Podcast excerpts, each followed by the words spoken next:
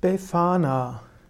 Befana ist die Bezeichnung einer Hexe, also eines weiblichen Dämons im italienischen Volksglauben.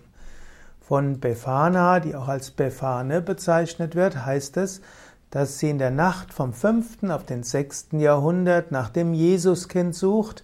Sie fliegt von Haus zu Haus, um Geschenke zu bringen oder auch zu strafen. Befana hat etwas zu tun mit Epiphanie. Epiphanie ist die Erscheinung von Jesus, den drei Königen oder den drei Weisen aus dem Morgenland, Kaspar, Melchior und Balthasar. Und so soll es heißen, dass auch die Hexe von der frohen Botschaft gehört hat, der Stern von Bethlehem sollte sie zur Krippe führen, sie sprach aber zu spät auf und verpasste so den Stern.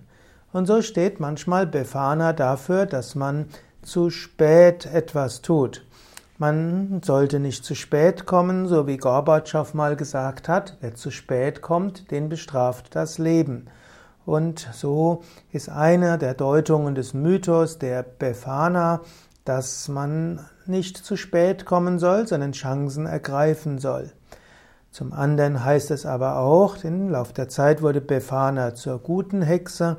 Sie kam zwar nicht rechtzeitig, aber sie kam dann immer noch.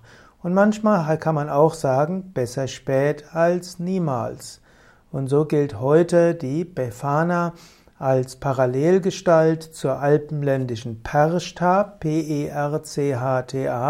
oder auch zur mittelalterlichen Frau Holle und damit letztlich gehört sie zu den Göttinnengestalten beziehungsweise den mythologischen Frauengestalten, die eine gewisse Verehrung genossen haben.